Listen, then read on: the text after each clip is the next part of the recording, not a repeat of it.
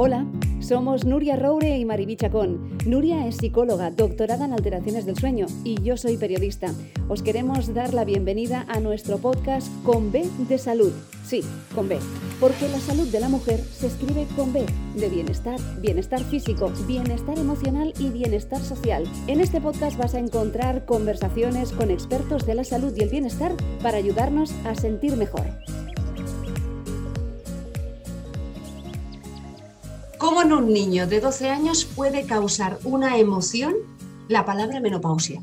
A partir de aquí es cuando le cambió la vida a nuestro protagonista. Hoy nuestro invitado está especializado en entrenamiento a mujeres de más de 40 años. Nuria, para tener en cuenta el ejercicio importantísimo y que lo tenemos que practicar y a partir del climaterio, la menopausia, más. Pues sí, y además él viene a defender que nada de dietas milagrosas, que es mejor acompañarlas siempre con ese ejercicio físico y que más vale hacer ejercicio físico por salud que no tanto por estética. Nacho Ortuño, bienvenido a Conve de Salud. Pues muchas gracias, chicas. Un placer estar hoy aquí con vosotras.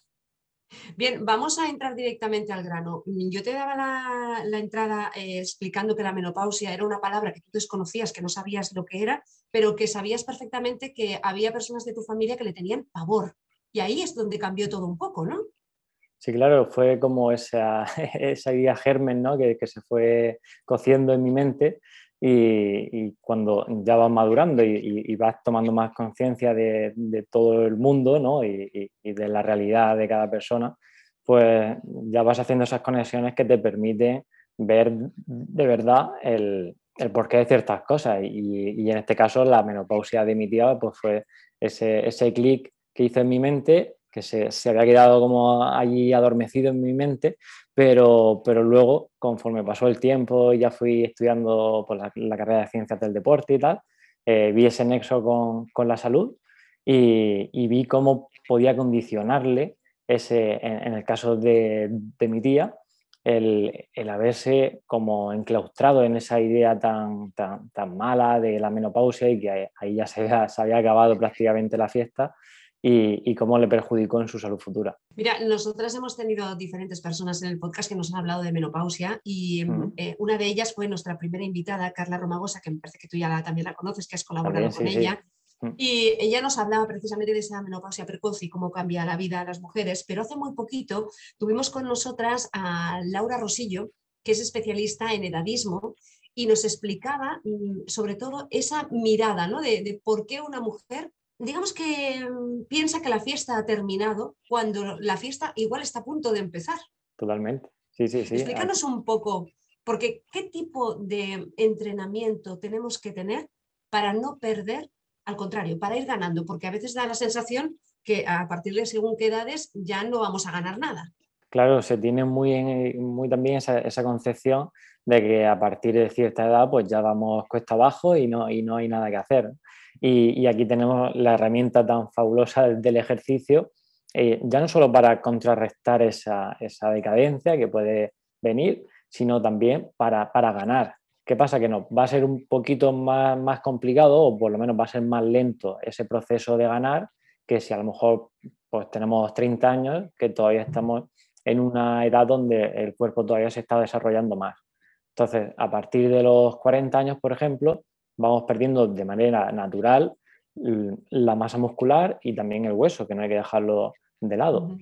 Claro, eh, no hay muchas herramientas que no sea el ejercicio, por no decir ninguna, que, pueda frenar este avance. Y en este caso, eh, parece que, simplemente perdemos músculo y que vamos a estar con, eh, con a lo mejor el brazo más flácido y tal, pero al final el músculo es un órgano endocrino que se llama y, al final es una, como una piedra angular en, nuestra salud y tenemos que conservarla bajo todas circunstancias. En el, en el, podcast de Laura Rosillo, también una de las cosas que remarcaba, ella que decía que en la jubilación había vuelto a ir al, al gimnasio y quería una persona que estuviera especializada en gente de su edad. Porque ¿qué pasaba? Si creías un entrenador de 25 o 30 años y quería que tú rindieras igual que él, eso es imposible.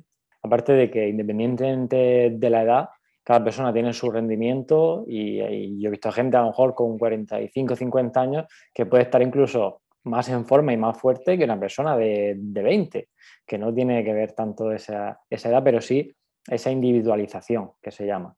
Y, y, en concreto no lo he comentado así eh, como en profundidad, pero, pero, pero, la mujer en esta menopausia, pues es verdad que se dan cambios y por tocar así los tres puntos más, más principales, aparte del, del, de cómo afecta a la masa muscular y al hueso, que pueden ir de la mano, también nos va a afectar bastante toda esa bajada de estrógeno y esas hormonas que van cambiando, sin entrar en detalles, pero mm, también nos va a afectar al sistema nervioso, tanto a nivel cognitivo y tantas cosas, que va a hacer, o sea, el ejercicio también ya se ha comprobado suficientemente que puede provocar una regeneración neuronal, cosa que no hace otro, tipo de herramienta.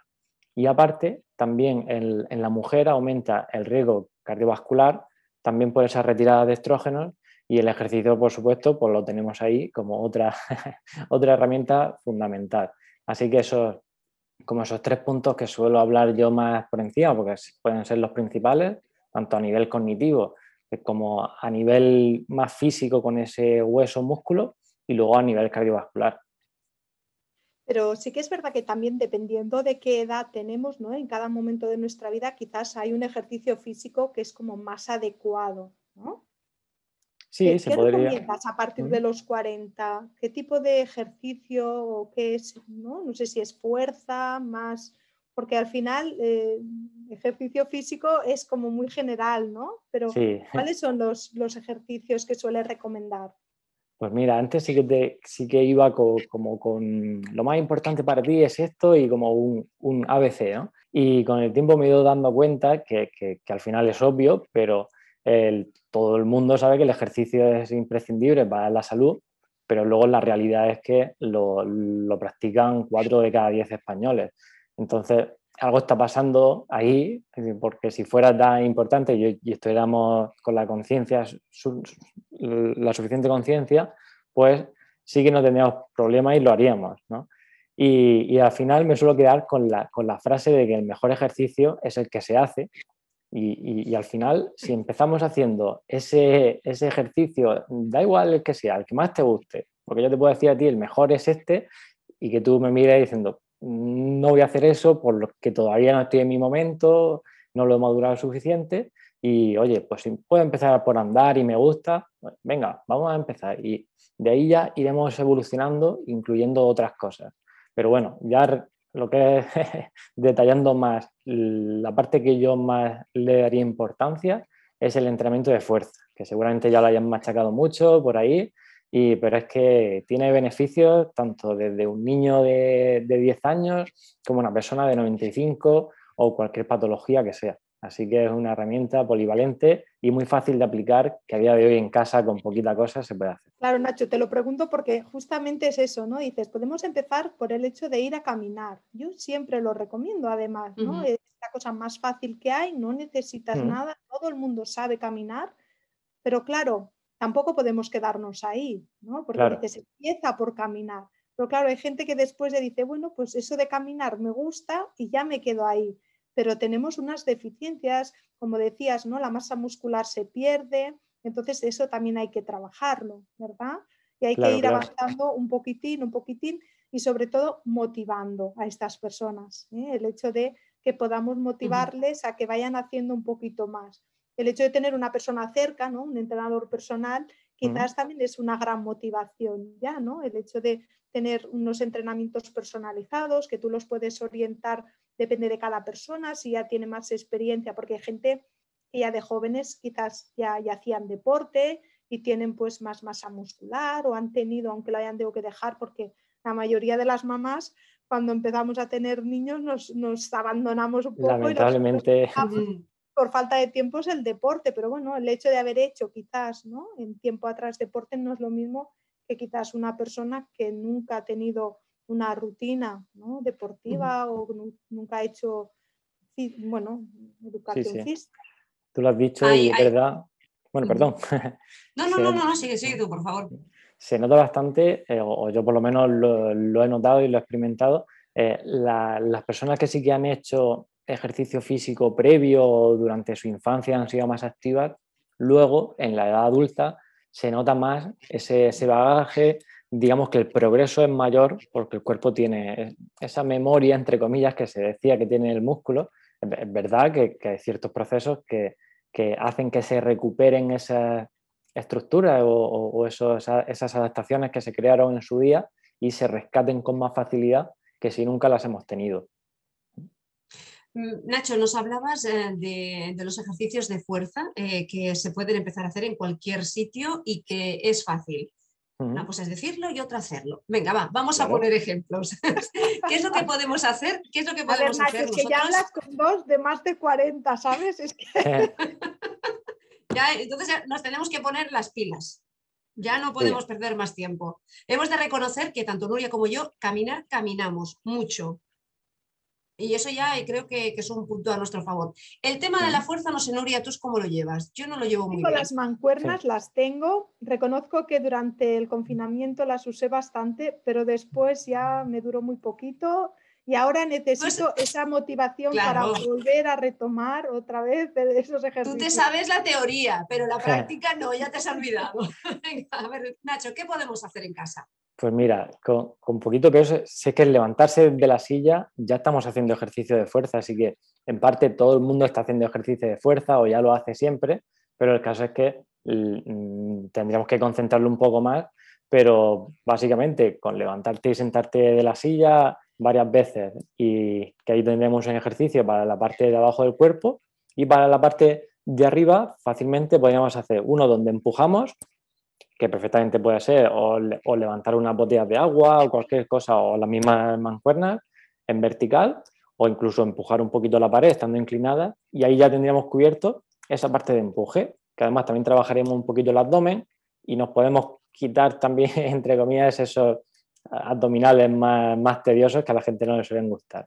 Y como tercer elemento, pues también podríamos hacer un ejercicio donde tiramos que aquí sí que está más complicado, pero bueno, con las mancuernas también se puede hacer alguno, inclinando el cuerpo y tirando, o con una cinta elástica, que eso creo que casi todo el mundo tiene alguna porque le han regalado por error, tiene alguna por casa. Y... Por error, dice, mira que tengo yo aquí, mira que tengo aquí. No, pero no es por error, no, pero es, es por mi hijo, es por mi hijo, que hacía sus entrenamientos de, tenis y utilizaba la cinta. Y como ahora ha cambiado de deporte, digo, la cinta me la quedo yo. la he heredado, la he heredado. Genial, esto que lo sueles ver en el decalón y dices, ¿esto para qué debe ser tan de colores además? ¿no? sí, sí, sí. Hay muchos de diferentes formas y, la gente también entra en parálisis por análisis, ¿no? Cuando eh, necesita cuánto material o cuántos ejercicios y si, estás en ese bloqueo, puedes empezar a hacer tres ejercicios, estos que hemos dicho, de levantarte y subir de la silla, pues con la gomita la puedes enganchar con, una bolsa de mercadona, incluso la puedes pasar por detrás de la puerta, cierras y tienes un enganche donde puedes enganchar ahí, valga la, redundancia, el elástico y ya tiras. Y luego con tu botellita pues vas subiendo los brazos y con eso solo, haciendo unas 10-12 repeticiones al principio, puedes repetirlo unas dos, tres veces. Fijaros que eso puede, llevar a lo sumo 10 minutos, estamos diciendo. Pero ya para una persona que no lo haya hecho nunca, pues ya puede empezar a, sentir algo de, esfuerzo y que eso le vaya haciendo progresar. ¿Qué pasa? Que nos va a ir durando poquito porque, como hemos dicho, eh, al empezar a andar, antes con el ejemplo, está bien, te vas a empezar a encontrar mejor, pero el cuerpo, digamos, que llega a su techo de, de adaptaciones y tenemos que ir como sumando y un principio que se llama de sobrecarga progresiva, que al final es eso, ¿no? De ir dándole al, cuerpo cada vez un poquito más de carga. O sea que también él se va adaptando a esos movimientos que nosotros estamos haciendo. Llega un punto que ya te pide el cuerpo, te pide más. Claro, al final yo veo mucho que, eh, suele pasar en el público femenino que cuando llegaba un peso ahí que cogía, mm, claro, como que ya le daba un poco de miedo, decir, uy, no, yo me quedo con, las pesas de 3 kilos, que, que ya las levanto bien, ¿no? E-, ese era como el concepto. Yo, claro, si ya las levantas bien, tenemos que seguir al siguiente peso, ¿no?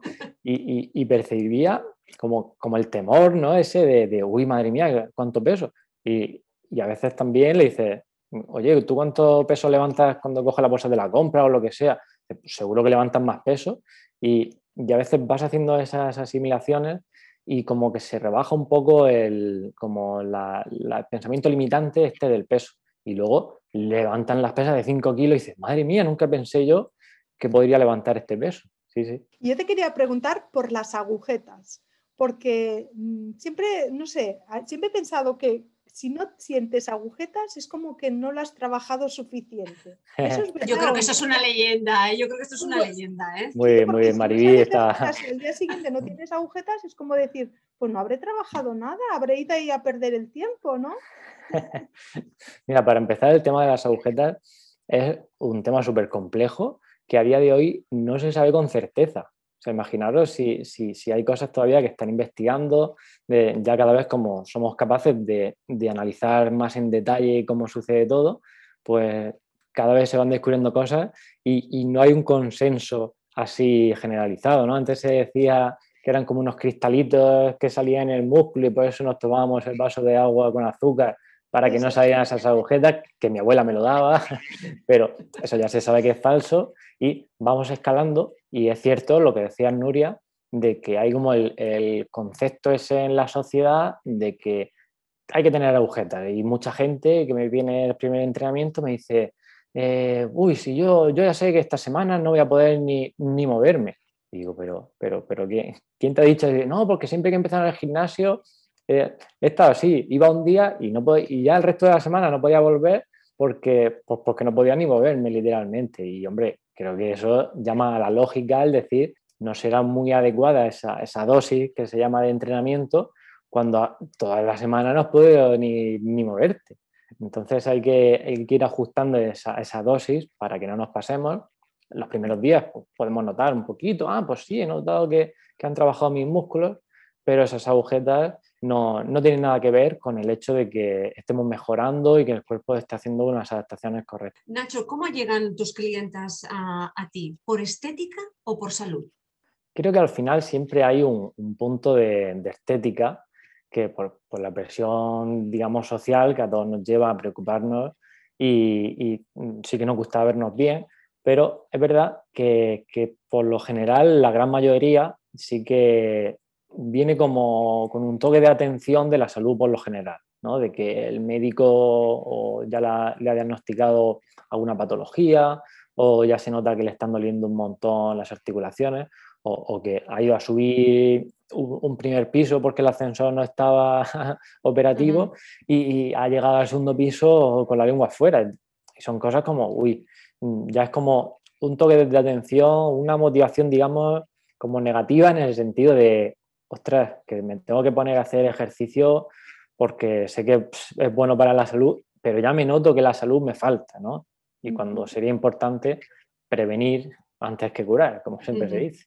Y ahora mucho más, porque no sé si os pasa a vosotros, pero con la mascarilla, que no respiramos tan bien, como tengas que subir dos o tres pisos y en mascarilla llegas arriba que dices, madre mía, Mira, hay que caminar más rápido. Ya sabes, ya sabes, Nuria, que yo soy mucho de, anécdotas. Yo mm, para ir a casa de mis padres tengo, tengo que ir por una cuesta muy, muy, muy, muy empinada y os puedo asegurar que cuando, cuando subo, como me llame alguien por teléfono, cuando llego arriba estoy muerta.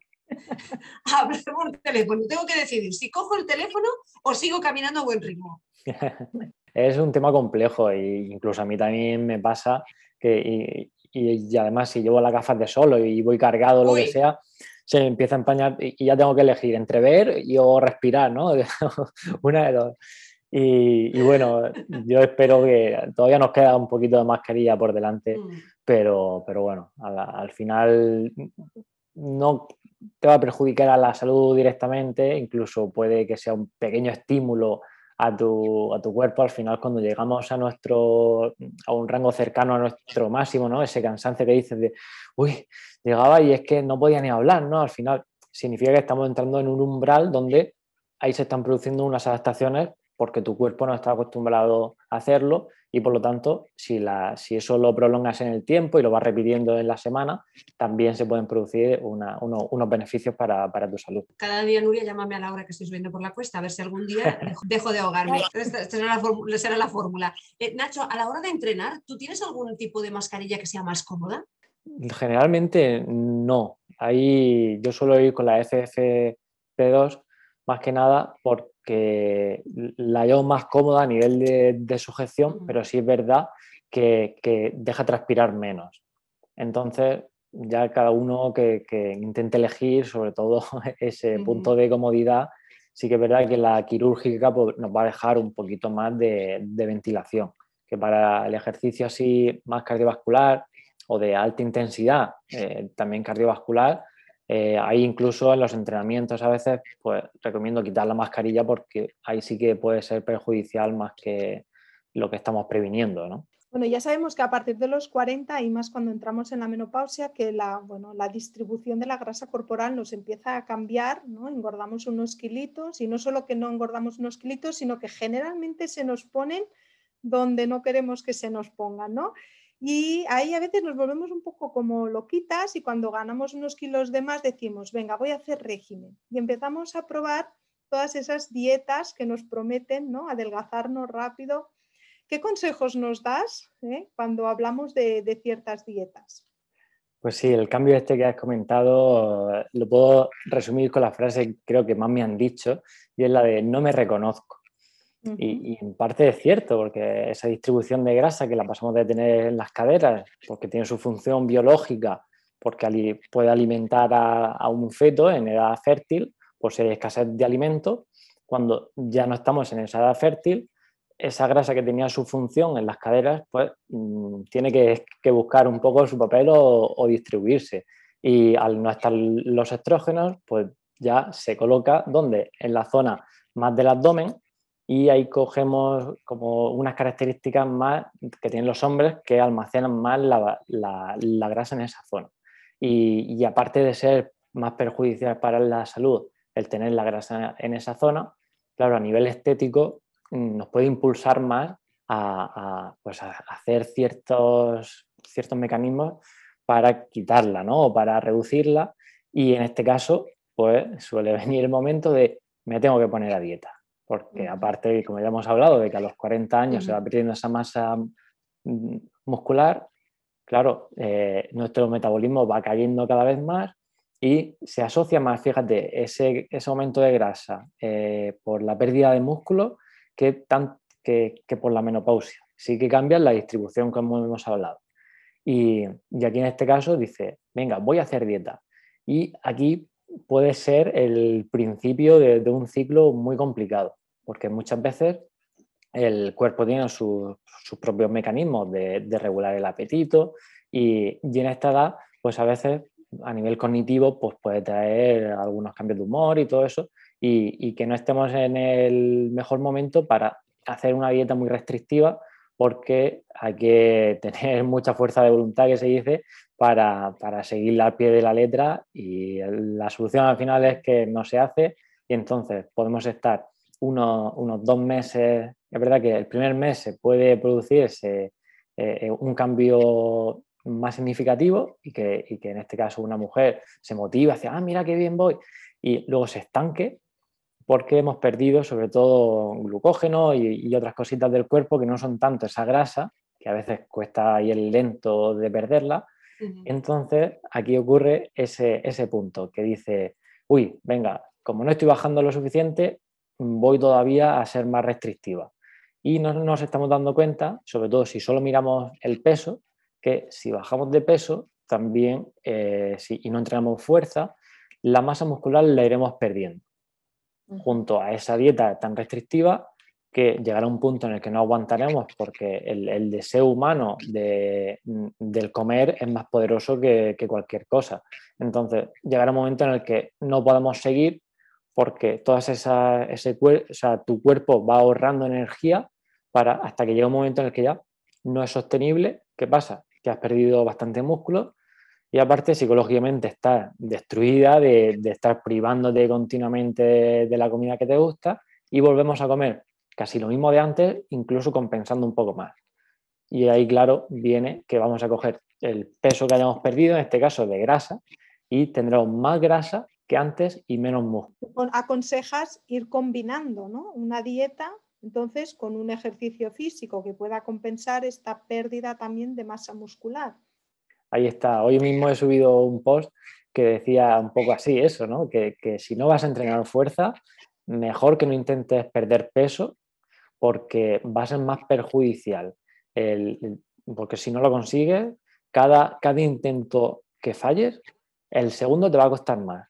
El tercero te va a costar todavía más que el segundo. Y vas a ir enlazando una con otra y te puedes meter en ese círculo vicioso donde la gente empieza a decir, ay, es que me engorda hasta el agua, porque ya eh, su cuerpo se ha adaptado tanto, tanto a muy poquita energía que le entra y aparte tiene muy poco músculo y, por lo tanto gasta poca energía su cuerpo y mm, hay como un punto, un, suelo ahí que, llegan muchas mujeres y, por eso están casi desesperadas porque, no consiguen ese resultado. Nacho, eh, cuando tú hablabas de ese, cambio de cuerpo, que muchas veces eh, se transforman las mujeres cuando, cuando llegan al climaterio, ¿estamos hablando de un número exacto o aproximado de kilos? O sea, que la menopausia viene con 4 kilos de regalo.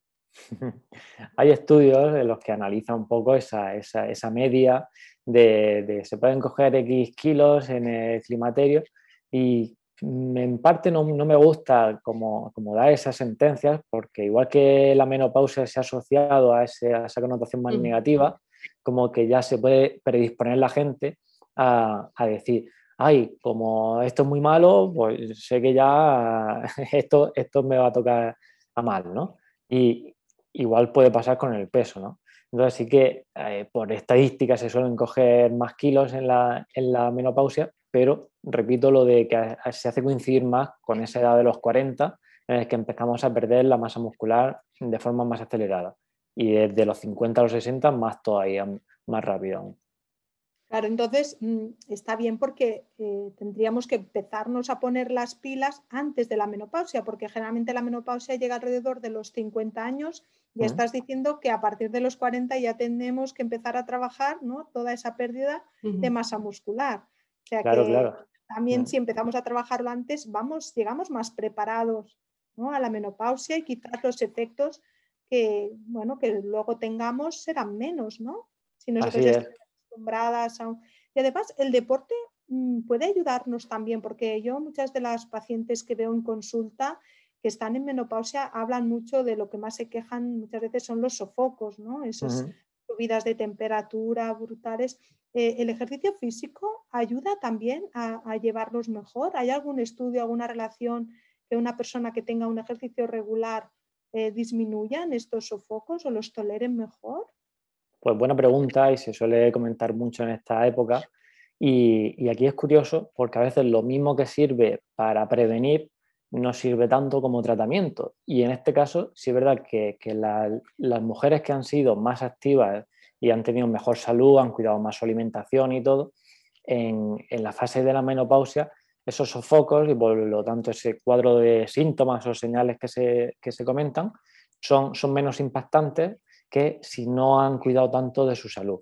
Pero bueno, una vez que tenemos esos sofocos, suponiendo que no hayamos hecho esa, fase previa, se suele aplicar como, como, tratamiento con el ejercicio esos dos puntos, ¿no? con el ejercicio cardiovascular y el ejercicio más de fuerza.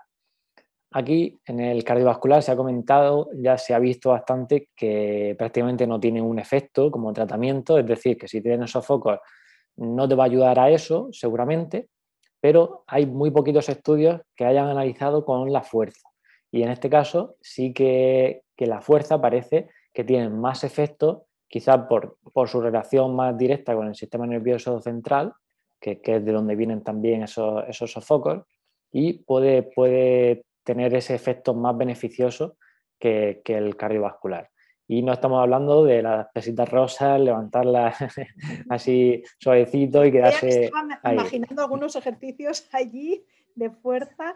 Al final todavía tenemos una progresión. Cuando hablas de ejercicio cardiovascular, que esto, pues bueno, hay personas que sí que sabemos que son, pero eh, ¿qué ejercicios cardiovasculares podemos recomendar a eh, algunas personas que a lo mejor ya están en la menopausia, que empiezan a tener algunos sofocos, que lo están pasando mal?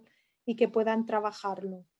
Pues desde el más fácil que has comentado antes, que, es, caminar, ahí sí es verdad que, se va a quedar limitado, pero bueno, para el tema de la osteoporosis nos puede servir bien en la zona de la cadera, que sí que se ha comprobado que, previene esa pérdida de hueso, pero el hueso también se pierde, eh, por ejemplo, en la zona más, baja de la espalda y esa sí que tendríamos que trabajarla con ejercicios de fuerza. Pero bueno, sí, sin irme otra vez al, entrenamiento de fuerza, ese pequeño paseo ir en bici, incluso subir unas escaleras y bajarlas, puede ser un ejercicio súper bueno porque aparte que es bastante cansado, que mm, vas a hacer, vas a cubrir esa parte cardiovascular, aparte también eh, tienes que hacer bastante más fuerza que si le hicieras caminando y además se combina con ese pequeño impacto que es interesante para, los huesos. Al final el hueso y casi todos los tejidos de nuestro cuerpo eh, mejoran y se fortalecen con un estrés. Lo, digo entre comillas porque es un estrés bueno.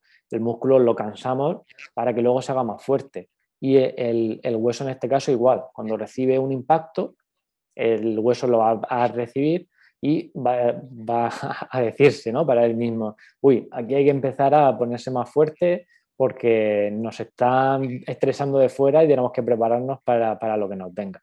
Pero hablabas del impacto del subir y bajar escaleras. Sí, así es.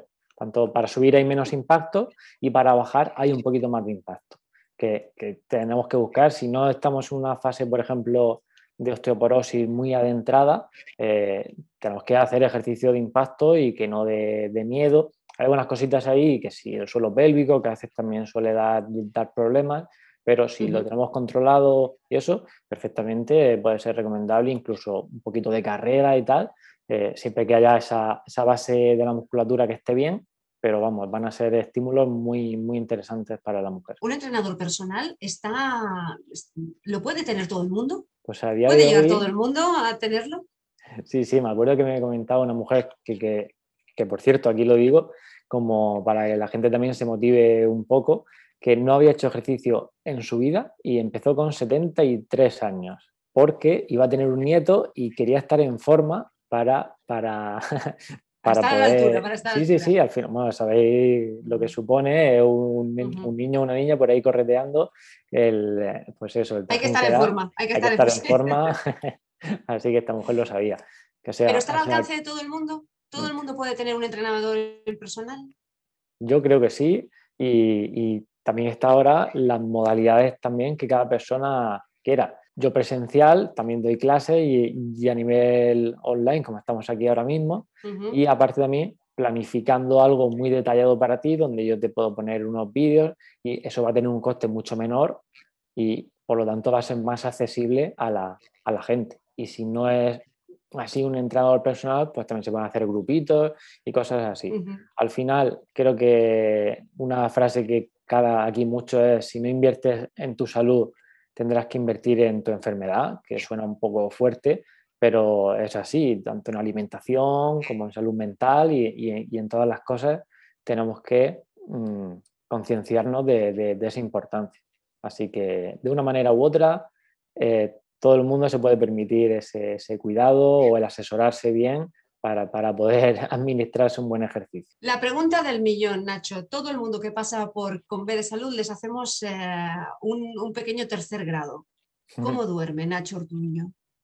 Yo pues suelo dormir muy bien y, hace tiempo ya que, intenté adquirir una rutina buena de, sueño porque es otro pilar fundamental en toda la salud y, y sí que intento Mm, llevar un horario para acostarme a las 11, a las 11 estar durmiendo, 11 y media, y levantarme a las 7. Incluso el fin de semana también intento mantenerlo así y llega un momento, a mí yo reconozco que me ha costado madrugar toda mi vida, pero bueno, he ido haciendo pequeñas estrategias para, para, para que no me quede tanta pereza y al final cuando entras en la buena dinámica y esa higiene del sueño, que bueno, que Nuria sabrá ahí a lo que me refiero de sobra, pues es verdad que, que al final sí que mm, como que va solo, ¿no? Que, que, al final el hábito tira de ti y no tienes que estar ahí que sí tan preocupado por, por ese aspecto. Sí, sí, los primeros días, sobre todo a la hora de madrugar, cuesta mucho,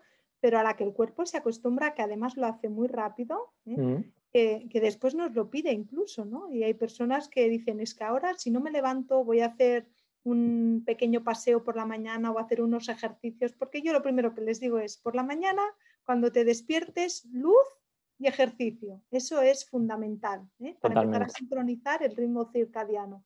Dice, al principio cuesta un montón, realmente, ¿no? Hay que tener, hay una fuerza de voluntad, pero después te lo pide el cuerpo. A la que llevas unos días sin hacerlo, es como que dices, a media mañana me falta algo. Y es que hoy no he hecho el ejercicio matutino, ¿no?